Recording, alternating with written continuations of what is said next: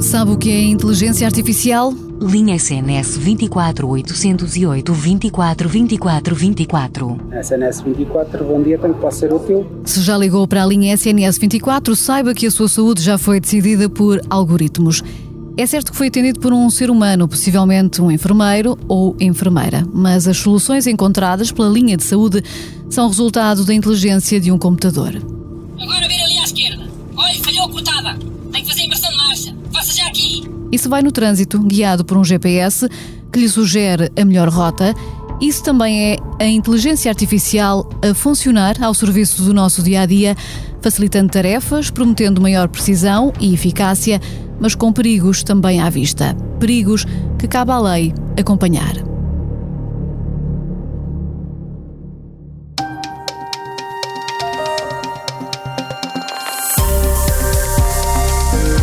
Sejam bem-vindos ao Justiça Sem Códigos, o podcast semanal da SIG Notícias que reflete sobre as questões da justiça aplicadas à vida comum. Eu sou a Ana Penida Moreira e hoje falamos sobre inteligência artificial. No dia 11 de maio de 1997, o campeão de xadrez Gary Kasparov foi vencido por um computador, mas hoje, Paulo de Sai Cunha, falar de inteligência artificial é algo uh, bem mais sério e representa um grande desafio na prevenção de direitos fundamentais. Representa, sim, senhora Ana. É um, tema de grande atualidade e, enfim, pelo potencial lesivo, se mal utilizada, essa inteligência artificial dos direitos fundamentais, merece um especialíssimo cuidado que, enfim, como veremos mais adiante, já está a ser alvo da devida atenção pelas instâncias europeias. E para nos ajudar a compreender este tema, é hoje a nossa convidada Inês Antas de Barros, advogada especialista em questões de inteligência artificial. Olá Inês, seja muito bem-vinda. A Inês trabalha com várias empresas que já recorrem à inteligência artificial. Dê-me exemplos de, de tarefas que já estão a ser feitas com base nos chamados algoritmos. Olá Ana.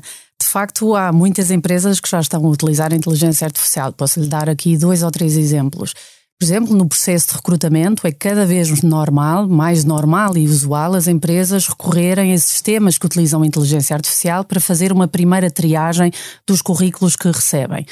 Outro exemplo, por exemplo, no setor financeiro, para fazer o scoring dos clientes. No fundo, quando um cliente pede apresenta um pedido de concessão de crédito para fazer uma avaliação desse cliente, no fundo se reúne as condições para receber esse crédito ou não. E, portanto, também recorrem a soluções de inteligência artificial. Uhum. Isso implica a recolha de dados. Exatamente. Basicamente, esta inteligência artificial é a soma desses dados que, digamos assim, acaba por compilar a cultura que vai ser dada a este software, a software que depois vai decidir. Mas há alguma regulamentação que defina que dados devem ser inseridos? Não, uh, atualmente não existe de forma direta nenhuma regulamentação que, uh, enfim, regule o tema da inteligência artificial.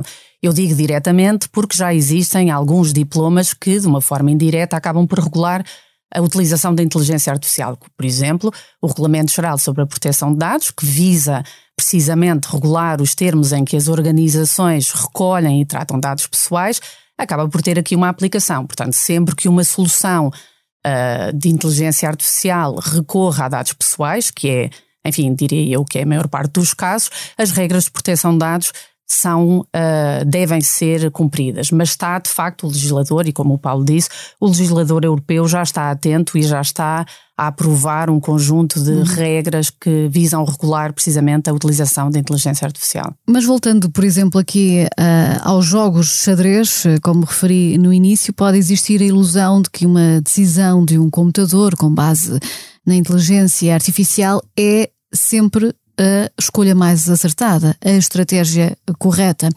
Mas a verdade é que se os algoritmos são uma soma de experiências humanas que são uh, dadas ao computador, pode haver aqui um uh, risco de replicar erros uh, e replicar também um, aquilo que, que pode ser situações, por exemplo, de discriminação. Exatamente.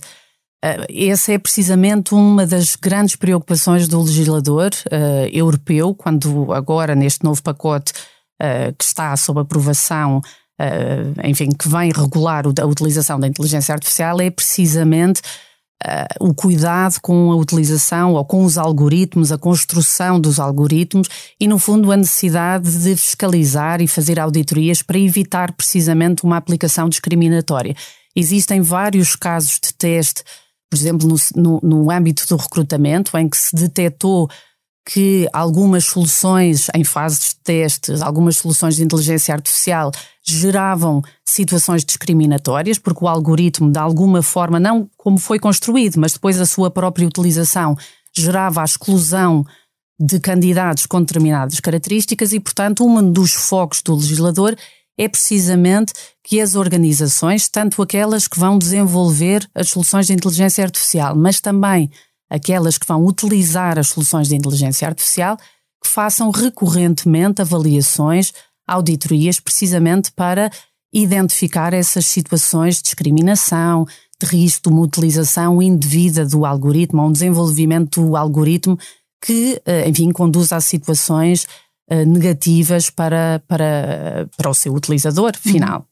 Consegue dar-nos exemplos de, de, situações onde a inteligência artificial foi usada, uh, promovendo depois, no final, aquilo que são uh, situações de discriminação? Porque já há vários, uh, várias experiências pela Europa fora e pelo mundo fora de tentativas de utilizar a inteligência artificial nas mais diversas áreas, nomeadamente na justiça também. Exatamente.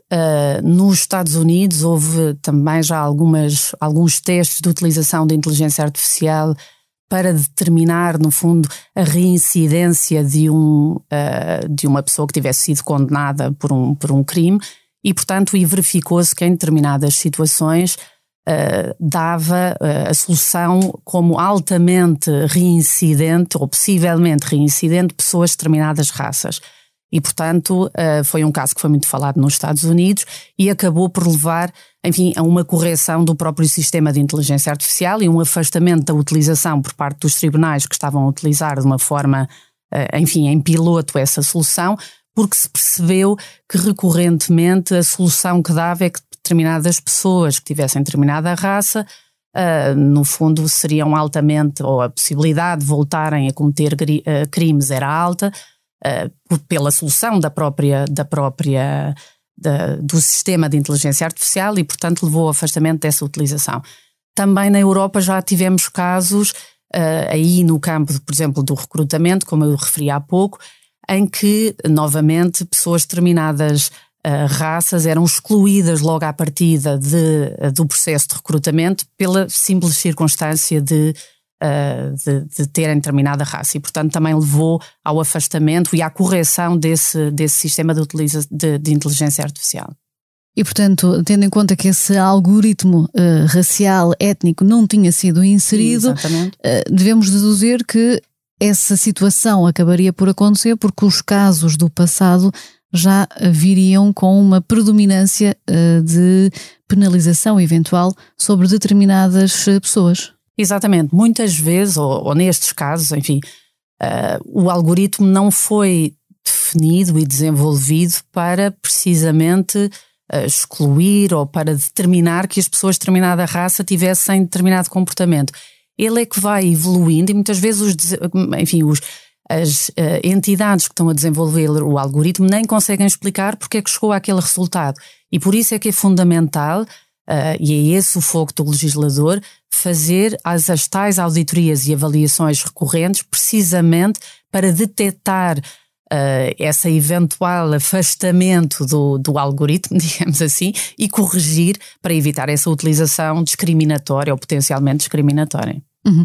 Vou passar a palavra ao Paulo de Sai Cunha, eh, porque especialista em direito penal. Paulo, como é que vê estas eh, tentativas eh, da própria Justiça em tentar criar aqui decisões com base em inteligência artificial? Bom, Ana, eu acho muito complicado falarmos destas coisas sem termos de facto um cuidado extremo com as, as consequências a que tudo isto nos pode levar. Porque, eh, como bem se vê agora, o próprio funcionamento do algoritmo ou dos algoritmos que são utilizados não obedece sempre a uma lógica que, eh, que seja explicável ou compreensível. E, portanto, eu acho que na área da justiça, e em particular na área da justiça penal, é muitíssimo complicado fazer a aplicação de algoritmos designadamente à matéria que respeita, por exemplo, à apreciação da prova.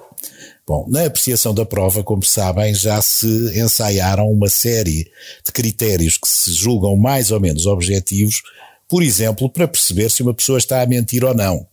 Desde a expressão facial, a, a forma como a testemunha eh, faz o seu discurso, organiza o seu discurso, etc. Bom, tudo isso tem que passar por um crivo humano, porque é mais ou menos, enfim, se permitem usar esta comparação, a tentar pôr um algoritmo a tocar música jazz. É um bocadinho difícil, nós temos que ter uma capacidade e uma margem que só ao nível da inteligência emocional é que pode ser trabalhada e tratada. E o algoritmo, tanto quanto sei, ou o recurso a algoritmos, ainda não chegou aí, embora já esteja muito próximo.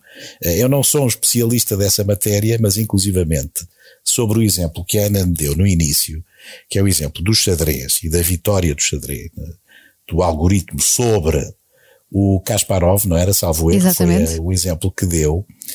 A, a grande questão que se discute a seguir é se seria possível ou não à máquina um, construir uma emoção com base no facto de ter ganho ou de ter perdido. Bom, isso já não é exatamente dominar a estratégia própria do jogo de xadrez, é elaborar algo que está para além daquilo que é mais objetivo, mais racional, mais lógico. E numa conferência em que, enfim, a que assisti, aquilo que foi dito é que até já esse passo, isto é, uma espécie de formulação daquilo que é a reação emocional ao ganhar ou perder, que já não estaria assim tão distante como isso no domínio da inteligência artificial. Bom, isso é um bocadinho assustador, de facto. Uhum. Paulo, vou lançar aqui um outro desafio de análise antes de voltar a passar a palavra à Inês, eh, porque recentemente foi conhecido nos Estados Unidos um homem perdeu todas as fotografias que tinha numa nuvem, uma nuvem da Google, porque a inteligência artificial eh, detectou uma fotografia que associou a pornografia infantil. Sendo que essa fotografia era do filho deste homem, que, enquanto o pai tirou uma foto para enviar ao pediatra a pedido do médico.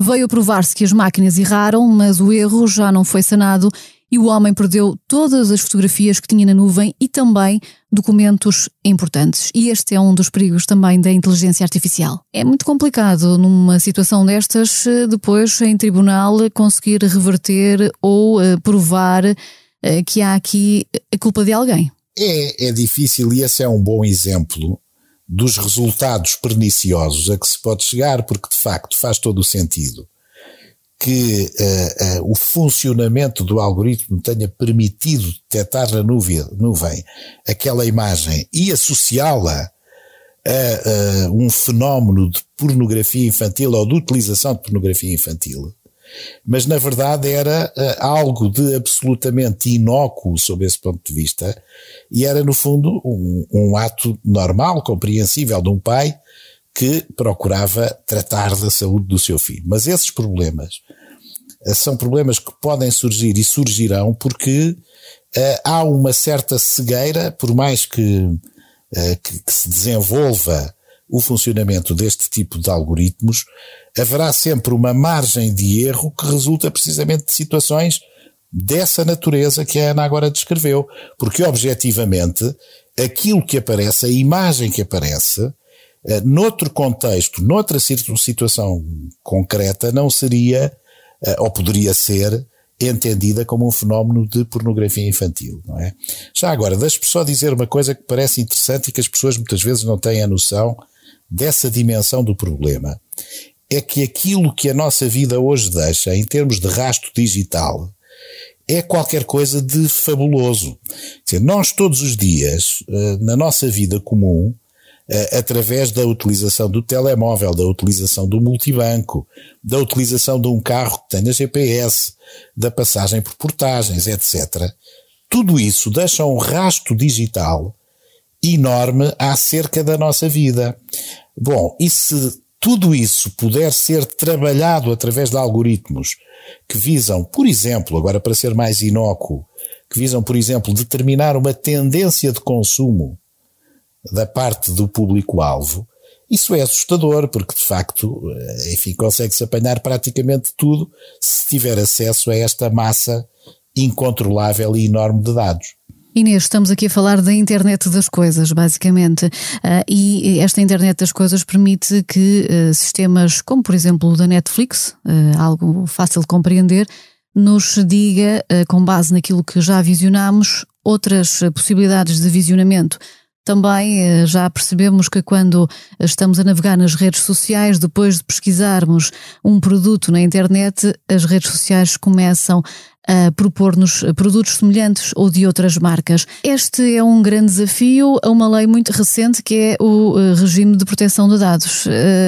Eh, é um regime que já está asfixiado eh, por esta inteligência artificial e que terá muita dificuldade em conseguir corresponder àquilo que são as suas obrigações, tendo em conta aquilo que é a abrangência desta inteligência artificial? O, o RGPD, o Regime Geral sobre a Proteção de o Regulamento Geral sobre a Proteção de Dados, já acautela esta utilização ou o tratamento massivo, por assim dizer, dos dados. Seja, como o Paulo disse, nós todos os dias a nossa pegada digital é absolutamente inacreditável e as pessoas muitas vezes nem têm essa percepção e esses dados são efetivamente utilizados, com recurso à inteligência artificial ou não, são utilizados por inúmeras organizações para diferentes finalidades. O que o RGPD obriga é que as empresas, as organizações que queiram utilizar esses dados sejam transparentes, desde logo. E, portanto, informem devidamente as pessoas que os seus dados vão ser utilizados para aquela finalidade, precisamente para possibilitar às pessoas, se quiserem, não dar os dados ou a qualquer momento retirar o seu consentimento, ou, enfim, quando há este tratamento, o chamado tratamento automatizado, sem intervenção humana, pedir a intervenção humana. Portanto, o RGPD já nos dá aqui algumas ferramentas a todos nós, enquanto titulares dos dados, enquanto utilizador de todas estas uh, ferramentas digitais, a possibilidade de nos opormos, a pedirmos mais informação, a pedirmos acesso, saber que dados é que aquelas organizações têm sobre nós e o que é que pretendem fazer com esses dados. Obviamente. Mas a Inês acredita que esse consentimento informado é de facto assim tão informado uh, quanto parece querer. Na verdade, muitos de nós não damos conta que estamos a ceder a alguns dados, muitas vezes por ignorância, outras vezes por falta de dedicação mas não há esse consentimento eh, de forma factual. O, o, o, RGPD exige que haja de facto essa, essa transparência e essa informação e em determinados casos o pedido de consentimento. Naturalmente. Mas então dar aqui mais um desafio. Portanto, eh, quando ligamos para uma linha de saúde e falamos, como eu dizia, com um ser humano, um enfermeiro ou uma uhum. enfermeira, que nos faz perguntas uh, constantemente, é, somos levados a crer que a decisão que vai ser tomada no final é com base na avaliação desse especialista. Sendo que, como bem sabemos, estas linhas de saúde tomam as decisões com base em algoritmos, com base em computadores, que também, est também estão neste momento num sistema de tentativa e erro. Muitas vezes uh, esses algoritmos acabam por ser corrigidos mais tarde. Portanto, onde é que aqui cabe o consentimento informado? Não, nessa, nessas situações de utilização já de, de inteligência artificial, enfim, há esta obrigação de transparência, como eu estava a referir. O que muitas vezes acontece é a chamada fadiga da informação, porque uh, as organizações até prestam informação e temos aquelas políticas de privacidade muito extensas que as pessoas acabam por não ler e acabam por dar o consentimento, ou às vezes, quando fazem uma chamada e que nos, eh, enfim, dão ali alguma informação e remetem para uma política de privacidade para as pessoas irem ler e terem acesso a mais informação, o que acontece é que as pessoas acabam por não ler e dão o seu consentimento automaticamente. Portanto, se nós efetivamente acaba por não ser um consentimento informado, porque as pessoas acabam por não ler a informação e, portanto, o que o legislador pretende fazer agora com esta e focando-nos agora na inteligência artificial, nestes novos diplomas, é tornar ainda mais transparente, tentar explicar, e que digo desde já que vai ser um grande desafio para as organizações e para todos nós, enquanto utilizadores dessas soluções, explicar como é que funciona o algoritmo.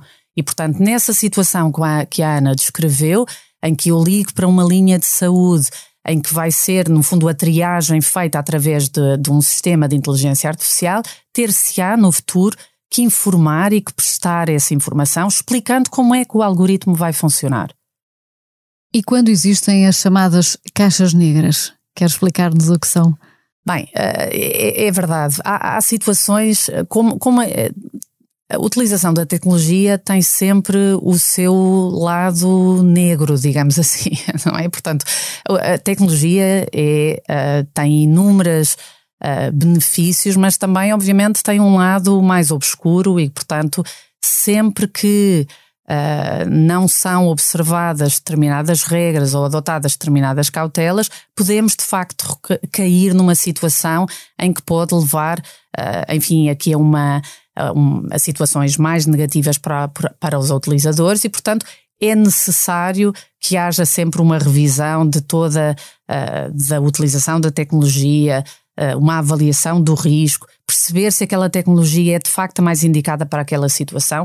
Eu tenho que perceber, uh, enfim, quais são as consequências que podem uh, advir da utilização daquela tecnologia e adotar as medidas que, que visem prevenir essa, essa, esses efeitos mais negativos. Mas há especialistas que admitem que a inteligência artificial terá uh, e tem as chamadas black box, as uh, caixas negras. Basicamente são situações em que o computador decide por uma determinada situação sem que o programador tenha percebido como é que o computador lá chegou.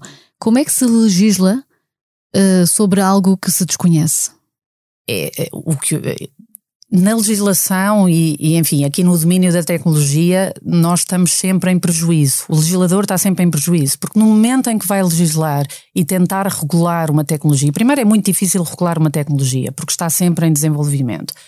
E depois, no momento em que é aprovada essa legislação, já a tecnologia evoluiu e já temos conhecimento de mais, uh, enfim, desenvolvimentos dessa, dessa própria tecnologia que tornam obsoleta aquela legislação quando acabou de ser aprovada.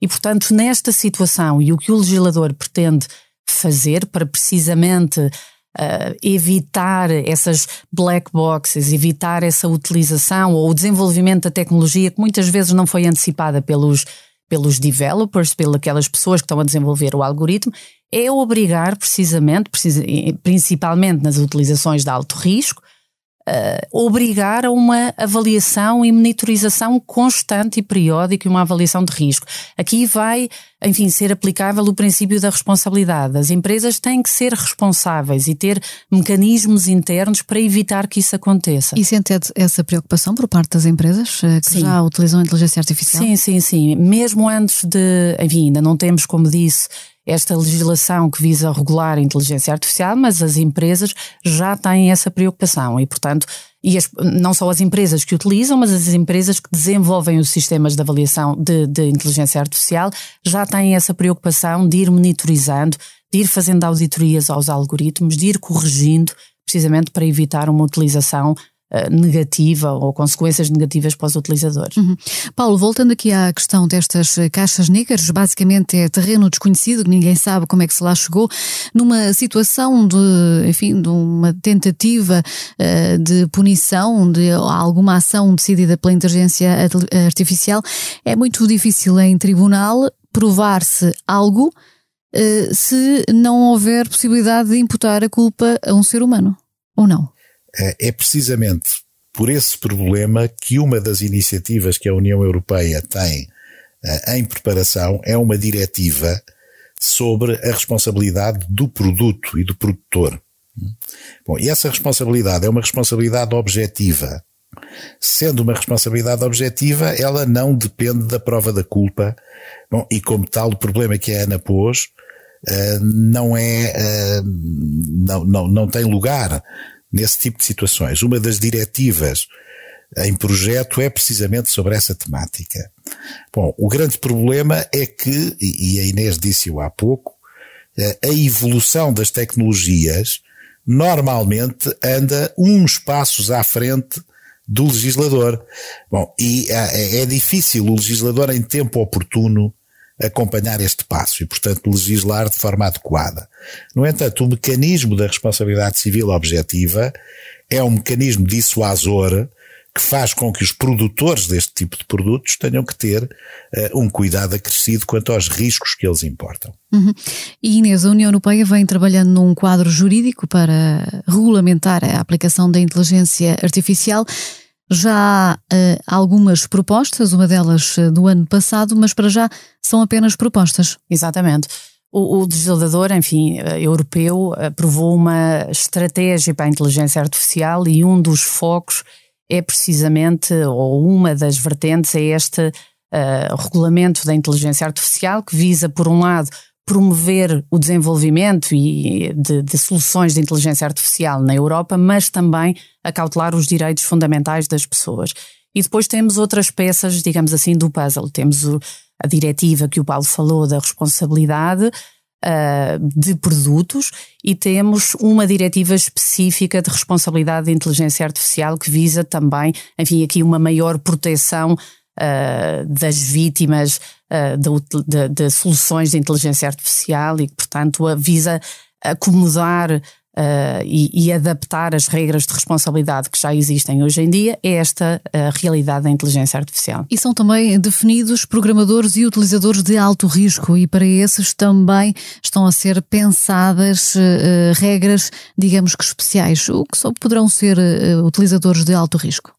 Há, há, soluções. O que o Regulamento de Inteligência Artificial faz é uh, listar utilizações, por um lado, proibidas uh, de inteligência artificial e, portanto, relativamente a essas, não é possível uh, desenvolver soluções de inteligência artificial e depois tem um catálogo de utilizações, enfim, com uma graduação do risco. E há, de facto, algumas utilizações que são consideradas de elevado risco, por exemplo, uh, enfim, no, logo num exemplo que eu dei no início de, de, deste nosso podcast, que é um, no âmbito do recrutamento, portanto, a utilização de inteligência artificial no âmbito do recrutamento ou da avaliação de crédito são considerados uh, utilizações uh, inteligência artificial de alto risco e, portanto, nessas situações as obrigações não só daquelas entidades que vão desenvolver, mas também utilizar, implementar as soluções de inteligência artificial são mais restritas e, portanto, há um foco maior uh, de responsabilidade, de, de, monitorização, de transparência por parte das, das organizações. Esta uh, tentativa de encontrar uma legislação tem sido alvo de muitas críticas, portanto, está a haver muita dificuldade em encontrar o caminho dito como certo. É verdade. Porquê? Porque, enfim, por várias ordens de, de, razões. Por um lado, porque, como disse há pouco, legislar eh, tecnologia é sempre muito complexo. Uh, porque, uh, enfim, tem-se a sensação, e, e, e as, há muitas entidades críticas desta, deste regulamento de inteligência artificial que entendem que legislar inteligência artificial, nos moldes em que está a ser proposto, pode ser um entrave à inovação na Europa quando comparamos, por exemplo, com os Estados Unidos ou com a Ásia, que não têm legislação desta natureza, ou pelo menos com a dimensão que está a ser proposta para a União Europeia. E, portanto, este tem sido um grande fator de, eh, de, crítica por parte das empresas que desenvolvem inteligência artificial, é que, de facto, eu, o legislador, ao tentar regular e restringir, enfim, a utilização de inteligência artificial, uh, poderá colocar aqui alguns entraves ao próprio desenvolvimimento destas soluções na Europa, o que é, enfim, um fator eventualmente que pode afetar aqui a concorrência a nível mundial.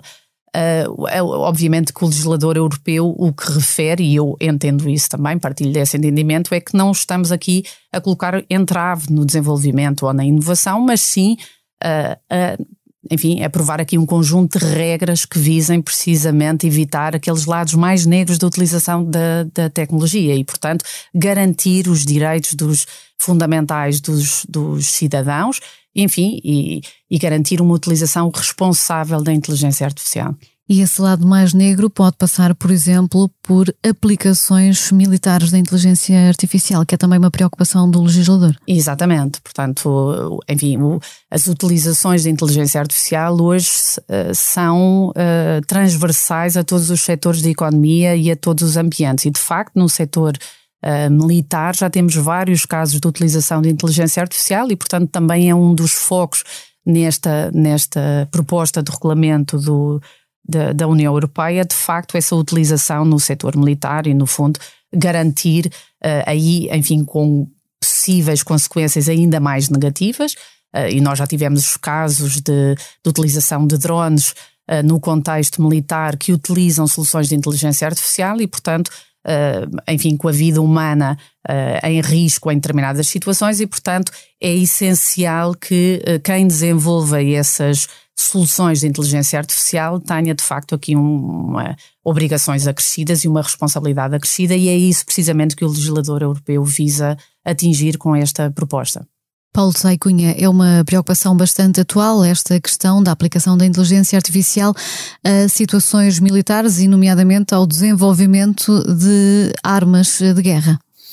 É, é, a esse respeito é sempre bom lembrarmos eh, aquele filme de ficção científica, O Exterminador Implacável, que, enfim, que eh, criava ou concebia um cenário em que as próprias armas de guerra deixavam, a dada altura, de estar uh, subordinadas ao controle humano, tornavam-se elas próprias autoconscientes e desencadeavam uma, uma guerra planetária, enfim, tremenda, não é?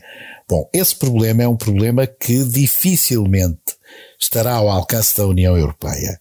Porque nós sabemos que há desenvolvimentos desse tipo de, de, de, de software e de inteligência artificial, quer na China, quer nos Estados Unidos da América, que passam completamente ao lado das legítimas preocupações da União Europeia a esse respeito, não é?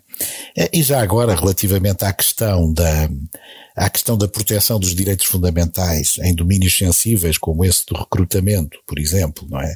Eu, eu recordo que um dos maiores problemas, já agora gostava de ouvir a Inês falar sobre isso, embora já tenha ouvido há pouco ela dizer qualquer coisa sobre, sobre isso, é que a maior parte dos direitos que estão aqui em causa, mesmo os direitos fundamentais, são direitos disponíveis através do consentimento.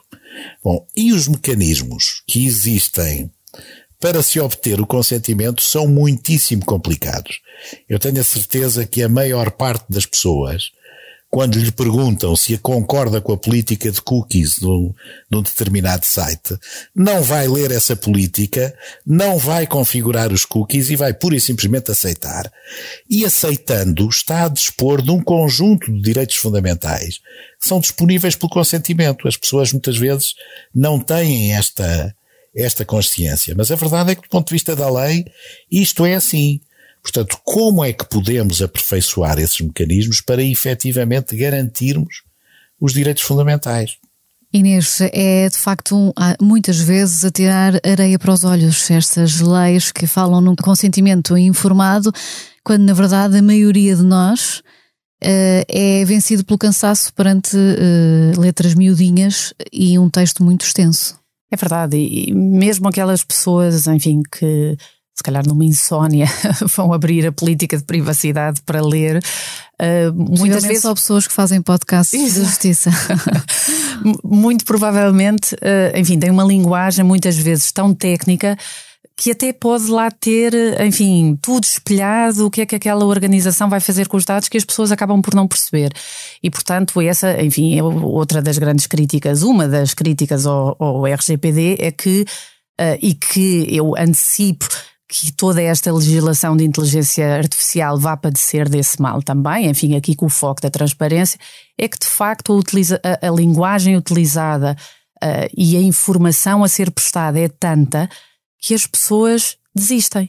E, portanto, e isto é normal, e nós vemos o, o, exemplo que o Paulo disse: eu vou a um site e eu quero prosseguir na, na, a utilizar aquele site, eu vou aceitar os cookies e não vou ler quais são a tipologia de cookies que está a ser utilizada ou não. E a, maior, e a maioria das pessoas faz isso de forma inconsciente. Eu acho que, eh, enfim, aqui extravasando aqui um bocadinho o lado mais jurídico eh, este tema passa muito pela educação e pela informação às pessoas. Quanto mais informadas as pessoas estiverem, uh, enfim, de toda esta utilização dos dados, dos perigos uh, da disponibilização dos dados nas, uh, nas redes sociais, em todos os dispositivos que utilizamos, mais conscientes ficam para essas para estas situações e podem perceber melhor esta utilização. Mas, enfim, eu acho que nós vamos estar sempre numa situação de desigualdade. Uh, ou de desequilíbrio, porque muitas das vezes nós damos o consentimento, de facto, sem, sem prestar a devida atenção aos termos em que aquela organização vai utilizar a nossa e informação. E uma inteligência artificial, para voltar ao tema, eh, que Potencia. possa estar menos legislada e regulamentada, pode aproveitar precisamente claro, essas questões. Potencia isso, exatamente. Uhum. Paulo de Sai Cunha, as melhoras, porque hoje está um pouco debilitado, mas ainda assim com uh, boa voz para ouvirmos neste podcast. Muito obrigado, Ana. obrigado. Espero para a próxima estar melhor. Inês Antas de Barros, obrigada pela presença. Terminamos obrigada. aqui mais um episódio do Justiça Sem Códigos com a sonoplastia do João Martins, apoio à produção de Cristiana Cardoso e a coordenação da Joana Beleza. Eu sou a Ana Peneda Moreira e quando voltar para a semana com o Justiça Sem Códigos, até lá respeite os deveres, exija os eh, seus direitos.